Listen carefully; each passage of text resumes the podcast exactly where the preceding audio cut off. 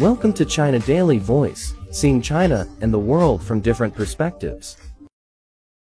A renowned Chinese philosophy professor has been put under probe after he was caught smoking during a lecture in the southern city of Shenzhen.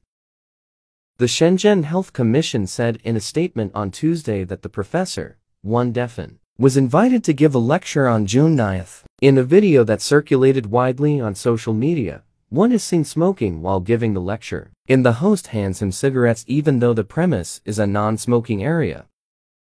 The Shenzhen Health Commission said it conducted an investigation into the matter and found that the organizer of the lecture, Shenzhen Huadonghui Culture Development Company, failed to promptly stop Wang's behavior. The organizer was given a warning.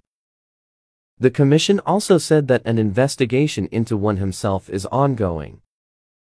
Wang is a retired philosophy professor from Fudan University in Shanghai. He is known for his witty and humorous speaking style, as well as his habit of smoking during lectures.